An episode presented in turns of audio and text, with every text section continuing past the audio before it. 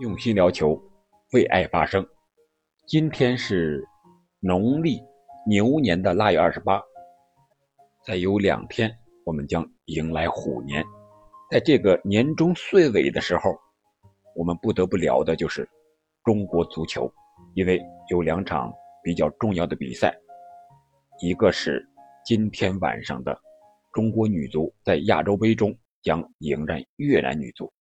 另外一个是大年初一，是虎年第一天，也是和越南足球进行比赛，只不过这次换成了中国男足。由于正处在年关，所以这两场比赛也更为引人关注。可以说，事关中国人，特别是中国球迷过年的一个心情，会不会给国人添堵呢？我们今天这期节目。就聊聊中国女足和中国男足隔一天同战越南，最终的结果极有可能是一个晋级，一个出局。这里是喜马拉雅出品的《憨憨聊球》，我是憨憨，在这里先祝大家虎年吉祥，新年快乐。好，我们现在说这两场比赛，先说说中国女足吧，因为这场比赛首先开打。今天晚上八点，中国女足将在女足亚洲杯四分之一决赛中迎战越南女足。啊，说来也巧啊，中国女足和越南女足积分上的差距，世界杯上的排名和中国男足和越南男足世界杯排名的差距几乎是一样的。女足是现在排名第十九，而越南女足呢是排名第三十二，相差十三位。而中国男足呢，是世界排名第七十四，越南男足是世界排名第九十八，相差是十四位。这也从这个世界排名上也体现出了中国女足、中国男足同相对应的越南足球的一个差距。但是真正的实力上的差距，恐怕和排名表现的还是不太一致的。其实女足这一块我想没什么过多可说的。本届亚洲杯，我们换了教练的女足水庆霞指导带领我们的中国女足，在小组赛中是第一场四比零，干净利落的击败了中国台北，然后第二场是七比零，又战胜了伊朗女足，第三场由于印度疫情退赛，我们休息了一场，啊，这也是本场比赛对越南女足的一个优势吧，就是体力上，我们是一种以逸待劳的状态。但是在这种杯赛中，我觉得应该处理好休息和状态延续的一个关系的问题啊，不能因为我为了节省体力把状态都没有了。我想面对这种情况，特别是在疫情之下，面对这种情况，我想中国女足是不成问题的。毕竟我们之前也是闭关修炼的嘛。然后越南女足这边，她分别是先和韩国队零比三。输了，然后日本队也是零比三输了，最后一场是二比二战平了缅甸队，啊，积一分以小组成绩最好的第三名晋级了女足亚洲杯的八强，将和中国队争夺一个四强的席位。我们知道啊，本届女足亚洲杯也同样担负着2023年女足世界杯预选赛的一个功能，所以说谁进四强。谁就将直接获得2023女足世界杯的直接晋级名额，所以说这场比赛还是比较重要的。但是从实力上说，我觉得中国女足应该是没有任何问题的，至少也是个三比零吧，拿下越南，应该是不在话下的。我唯一感到担忧的就是中国女足不要再吃黄牌了，因为在前两场小组赛中，虽然面对弱旅。但是由于我们战术打法是一种前场的高压逼抢，在防对手反击的时候，如果对方有了很好的机会，我们不犯规的话，就可能让对方打成。所以说，我们每场比赛吃到了一张黄牌。所以说，我们在和越南队比赛的时候，一定要避免再吃到无所谓的黄牌。如果我们还吃到黄牌的话，在半决赛中将面对韩国和日本的胜者。争夺一个决赛的名额，不要出现这种非战斗的减员。说到黄牌，我不得不提到男足和日本这场比赛了。我们是一个弱队，是一个防守反击的球队，居然只吃到一张黄牌，还是吴磊的一个踩踏的动作。你想一想，国足作为一个弱队，本来是应该主动的去找身体对抗的，打断他们的节奏，不惜用黄牌和红牌的这种代价来取得一丝的希望。结果呢？不说了啊，不说和日本队这场比赛的一些情况了，我们说说和越南这场比赛吧。首回合我们对阵越南是三比二，吴磊在第九十分钟的时候绝杀了。那第二回合，越南是主场呀，越南队放出话来说了，无论付出多大的代价，一定要拿下中国队。越南也过春节，他们也不想添堵。面对中国队这样一个世界杯上的弱旅，在十二强赛对手看来，所有人包括越南都认为中国队是一支弱旅。那我们究竟能不能取胜呢？我想我们应该学习一下五大联赛的那些打防守反击的球队啊，比如说面对曼城的南安普顿啊，我昨天又回看了一下这场比赛，你要想在。面对技术型打法的这支球队上，能够有所建树的话，那你必须就得敢于压上。一个“敢”字，我觉得是非常重要的。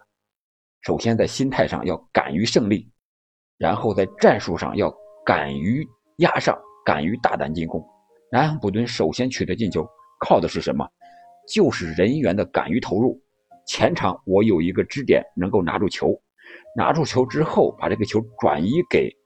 迅速靠过来的队友，这个队友再一个大转移，转移到边路，然后后卫敢于压上一个下底传中，然后敢于射门，这个球就进了。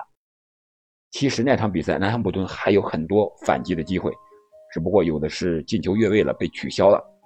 这是在前场一定要敢于拼抢，敢于上抢，敢于压上进攻，然后在后场呢，就是。敢于用身体的对抗来打破曼城队这种球队的节奏，你一旦让他一直控球，按照他的节奏走，那离他们进球就不远了啊！所以我说，我们要敢于上身体。你脚下不行，你还不能上手吗？你还不能用肩膀吗？还不能用身体去对抗吗？技术型球队怕的就是身体对抗。你看看，像曼城这种世界级的强队。他也怕身体对抗呀，你在哪和亚洲的日本、越南，你再不和他身体对抗，他舒舒服服的把球倒起来，你再去抢点，这个不太现实。现在我担心的是国足想硬都硬不起来。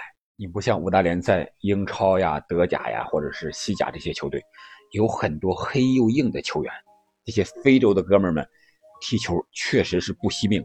我们在这次的非洲杯上也可以看出来了。马内被撞成脑震荡了，还坚持比赛，而且打入进球了。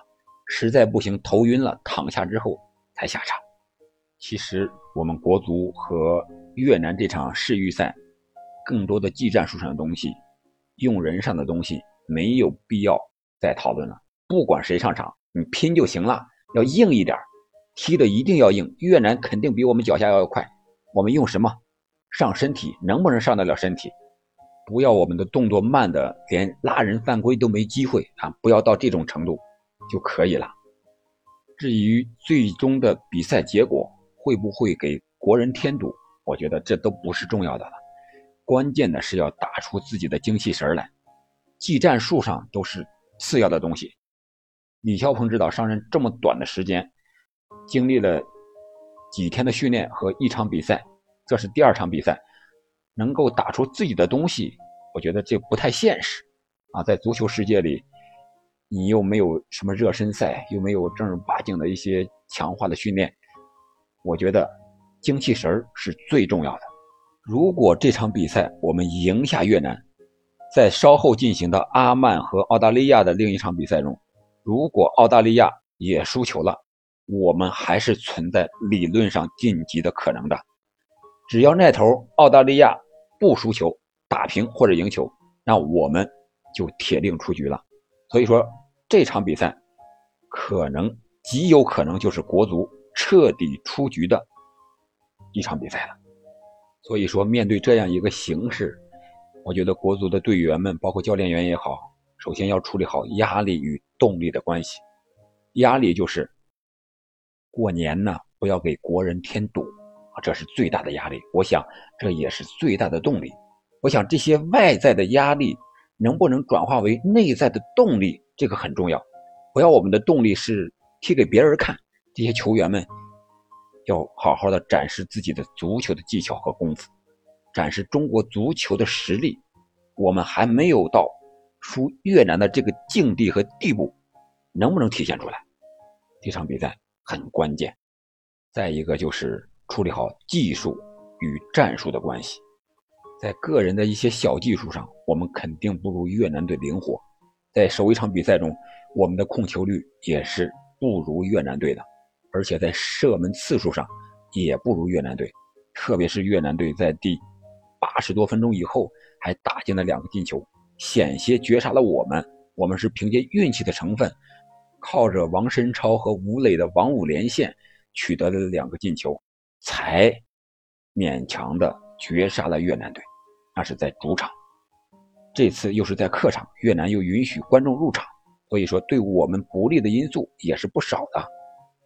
我们可能唯一比日本队要好一点的，就是我们两名规划球员都可以上场，罗国富还有阿兰，这是前场的两名规划球员上场之后，可能对越南队影响是比较大的。毕竟他们两个是一个是一个是箭头人物啊，一个是能够拿球转移或者说制造混乱的一个角色，在吴磊状态不好的情况下。在前场，也就是靠靠这两个规划，再加上张玉宁和韦世豪了。我想越南队会和日本队踢我们一样，也是高压的逼抢。我们如何面对高压逼抢，也是这场比赛要面临的一个非常棘手的问题。我们的技术太差了，再加上心理上想赢怕输，导致我们的球员就是不敢做一些假动作。你不像欧洲五大联赛踢球，你看。他球员拿球之前所有的动作几乎都有假动作，来迷惑你一下，所以说他拿球的时候就很舒服。而我们国足球员踢球呢，感觉就是太实在，太真实了。你想向左传，你那个动作就做出来，直接就向左传，没有一丝的假动作来迷惑对手。我想，第一方面是个人技术水平达不到。另一方面也是心态，场上心态的一个问题。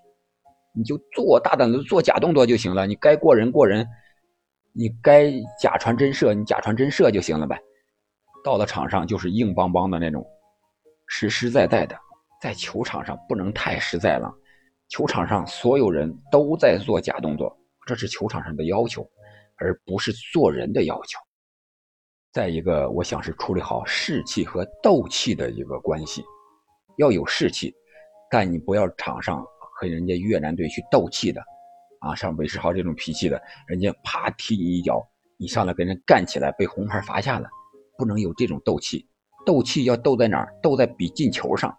你不要别人挑衅你一下，你就和人硬干，那你就彻底的上当吃亏了啊！最终人家赢了比赛，你说你怎么办吧？你只能在球场之下眼巴巴的看着，给国人添堵了，等着挨骂吧。啊，说到这儿，我们就想一想，万一这个结果是赢了，我想大过年呢，大家不会有什么可说的，可能也就是谈一谈，呵呵一笑过去了。如果真要是输了，或者是打平，场面上很不好看的话，我想国足回来之后肯定是骂声一片。我想现在很多人都想好了，如果国足输给越南之后，怎么骂国足的词儿都出来了。如果就真那样的话，那就等着挨喷挨骂吧。就是在这样的心态之下，如何正常的发挥，这是本场比赛我觉得李霄鹏指导最应该解决的一个问题。好了，本期节目我们就聊这么多。你觉得中国女足和中国男足哪个晋级，哪个出局呢？欢迎在评论区留言，我们一起交流互动。如果你喜欢我的节目，请关注主播，订阅专辑，并。评论和转发给其他的朋友们。我们下期再见，在此祝大家新年快乐，虎年大吉！